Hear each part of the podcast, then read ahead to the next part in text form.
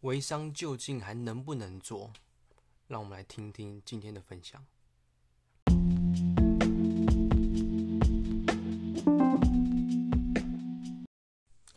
好，Hello，大家好，我是魏豪。今天呢，来聊一下有关于商业模式这一块。因为最近身边有一些朋友去做了微商，我相信大家身边也会有很多朋友在做微商。看到他们在脸书上面 PO 各式各样的产品啊，或是他们又入代理呀，今天又成交了多少啊，也不知道是不是他们自己的啊。啊，上面只不过他的照片换了，加了一张自己的图片呐，就好像觉得自己非常厉害样子。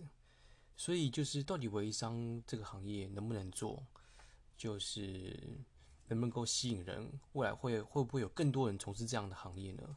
今天呢，就来跟大家聊一下这样子，因为我一直都是在做有关于人的事业，我觉得人跟人之间。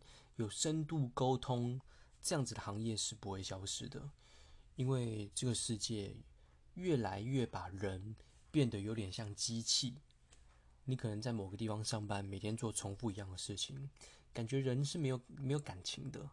面对着每天冰冰冷冷的机器，或者做重复的事情，那这样的工作呢是非常容易被取代的，因为谁都学得会。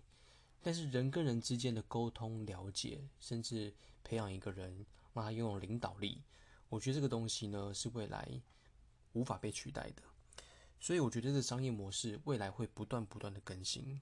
好，那讲回来，那究竟什么是微商呢？微商顾名思义是从中国开始嘛，然后从微信上面做销售，从微信上面有了一种商业模式，这种模式是。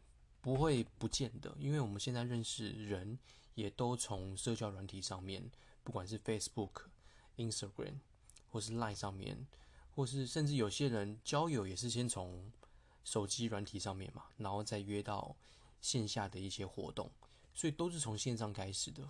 所以现在还有人说网友这个事情，认识网友很奇怪，我觉得他可能内心太封闭了吧。基本上正常人都觉得。蛮正常的事情的。好，所以在脸书在社交媒体上面做生意是一定是 OK 的，而且这样子的模式，我觉得未来会越来越大。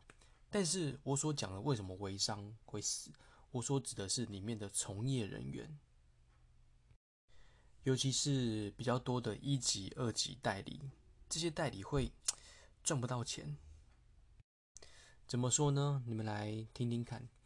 我觉得现在很多大的微商公司已经开始不找小客户了，他们都是大代理找中代理，中代理再找小代理，小代理呢再找再找更多的小小代理，甚至一些一宝妈、二宝妈之类的。好，那这些小代理、一级代理、二级代理会遇到什么样的问题呢？第一个就是，他们只是先把他的资源变现。什么叫资源变现？就是他们以前认识的人，不管是国中、国小、高中、大学，出了社会，他们这些人呢，就是他以前的人脉嘛。所以他在网络上面一抛，或是去私讯这些人要不要购买，就是把他以前的人脉变现。很多时候就是第一次问，可能你刚开始做很新鲜，有人因为面子的关系啊，反正东西不会贵嘛，就买来试用看看。所以他们就这样子，每个都问一遍，然后别人就觉得啊，你就是一个卖产品的。所以这就是所谓的资源变现。我们要先了解什么是资源变现，什么是资源累积。那什么叫资源累积呢？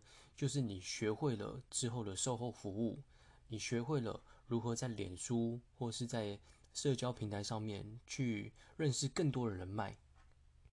因为你的流量，你认识的人一定要够多，才有可能机会变得更大，没错吧？所以有一些呃宝妈，或是说没有。什么样工作经验，甚至他以前做的都是一些行政工作的，他并没有这个能力，让他的人脉可以不断不断的累积，不断不断的增加。然后再加上呢一些一级、二级代理，他们是没有什么价格优势的。好，假设今天你的朋友真的因为你的面子买了，没有效，那就没有效嘛，就一次这样子就没有了嘛。有效的话呢，他会不会去别的地方找别人？诶，那别人为什么卖的比较便宜？那我当然是跟别人买啊。所以一级代理、二级代理，他们是没有什么价格上面优势的。所以这时候呢，他们的上家就要跟他说：“哎，你要不要买多一点货啊？这样就你就可以变二级代理、变三级代理啊，你拿价钱就变更便宜啊。那相对的，你是不是一开始就要先囤一批货来？那囤了一批货呢，在家里，你因为你又没有什么人脉，又没有人脉累积的经验跟能力，所以很多时候都是放在家里自己。”慢慢慢慢的把它吃完，把它喝完，然后分给亲朋好友之类的。后来曾经被你问过的那些人呢，全部都死一片。我自己就很有经验呐。以前有一个真的是很好的朋友，他就是做了微商，然后卖卖什么东西我都不讲，然后就我就跟他消费嘛，然后想说好吧，就意思意思买一下。那我也是一个。吃东西很健康的人嘛，那他们是卖的一些加工食品，我觉得真的是因为捧场啦，买了之后呢就丢着，然后就放着。那因为我就是喜欢吃一些比较健康东西的嘛，所以就是一次性的消费，以后就觉得应该不需要再买了，对啊。然后后来他呢，也不知道为什么就突然消失了。那另外有一些人呢，是可能这个卖完之后呢。他哎，又去卖别的，因为微商也很重重视一个叫做选产品嘛，选产品的能力。那可能这间公司它背后，我不知道每一间公司的初心可能不一样了。那可能这些公司它出的东西就这些，它没有不断创新的产品，所以变得微商。它这个东西卖完了一批之后呢，哎，这些人都问过了，那怎么办呢？那我就换一间公司再卖别的，所以有时候你会发现一些大的微商的一些呃高级代理，他可能会同时代理很多个品牌，所以导致什么？导致未来你朋友不知道，那你到底是在卖什么？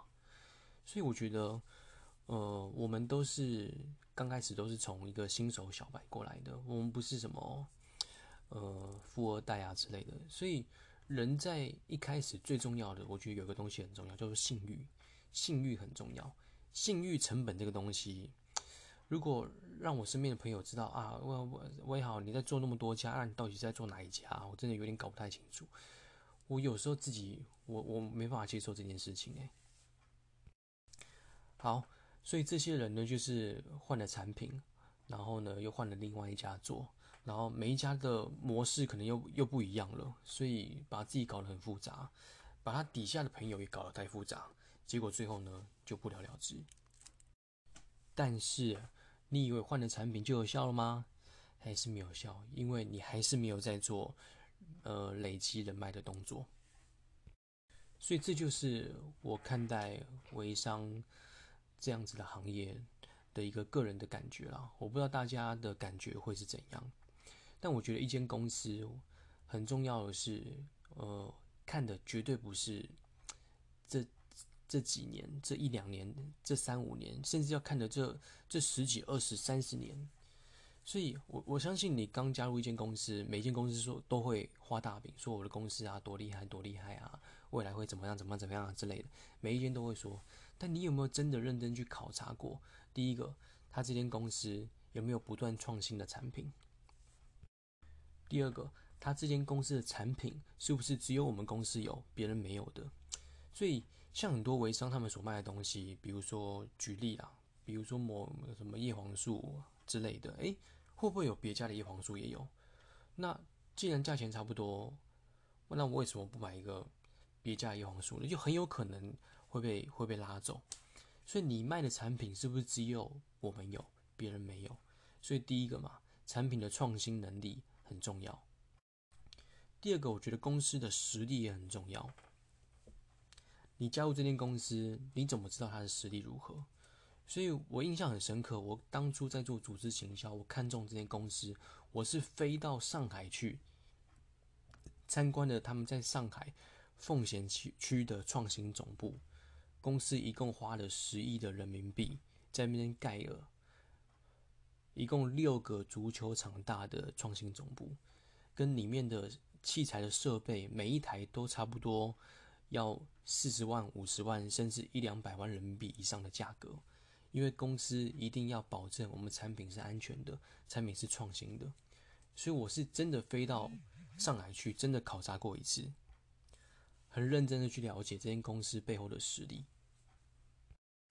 好，又又偏又跑题了，对啊，所以我觉得，呃，模式非常重要，因为这个世界不断的在变，呃，你跟的这个行业它有没有一个创新的模式，还是？都我看微商大部分都是剖产品嘛，然后 I G 上面剖一剖，脸书上面剖一剖，然后就这样子。哎，你知道吗？微信它现在甚至之后会开始去杜绝一些微商的产品在微信上面做曝光，所以微信才有什么？才有视频号这个东西嘛。所以就连微信都慢慢杜绝违章的产品，只要你一剖。产品的文章太多，它就会让你这篇文章越少人被看见越好。所以你说脸书、Facebook、IG 以后会不会做这样子的一个调整？就是你破的东西如果太商业了，那脸书会自动让你这篇文章，然后曝光率减少，都是有可能的。所以我觉得一定要用不断创新的模式。那像最近我在做的模式是什么呢？因为我开始在做抖音嘛。呃，然后我这三天增加了三千多的粉丝，所以我们有一个 SOP 的模式，一个模板，让每一个人呢都可以透过抖音或是一些或是一些平台来让每一个人拥有自媒体的能力，打造每一个人成为自己的品牌。所以现在我们已经不再是卖产品了，因为。我一开始提到嘛，你你也没有做累积人脉的事情，所以一旦你成为一个自媒体的品牌，你的粉丝数增加，你的流量变大，这时候你放什么东西上面东西上去，都有很多人看到，这才会让你有源源不断的顾客跟合作伙伴。然后前阵子也有跟一个朋友，他是做保险这块嘛，我们也有谈到合作，然后怎么样？呃，让他的团队跟我的团队，我们可以一人想一个，就是呃自己专业的上面的一个活动，然后我们两两个一起来结合，说不定这样子会蹦出更大的一个火花出来。他有他的专业，我有我的专业，我们一起结合，一加一可能会大于二。所以这就是让你的你的资源，你的。想法不断不断的变大的一个方式。好，那今天就分享到这边。我觉得总结一下啦，就是我觉得这个社会不断在变，我们的模式、经营的模式也要不断的更新。但是最重要的话，就是不要把自己当成一个销售，去找人，哎，要不要买这个啊？找人要不要买那个啊？那别人的印象第一个就是，嗯，那你就是一个。销售嘛，这是第一个感觉。第二个就是，如果我跟你做的话，是不是我要跟你做一样的事情？对，所以我觉得大家一定要不断的去去去思考，怎么样让你的模式变得更符合现在每一个人都可以接受的方式。这就是我觉得创业很重要的一个能力，就是解决问题的能力，让别人因为你觉得哇，我对这个行业耳目一新，好啊，我也想要来试试看这样的感觉。这样子你就成功了，OK，好，那就是今天的分享。呃，想要看我更多的一些内容，都可以在脸书上面找到我，就是我的本名陈威豪。然后你也可以加我的 Line，C H E N W A I H O W，都是英文，C H E N W A I H O W，OK，好，那我们下次见喽。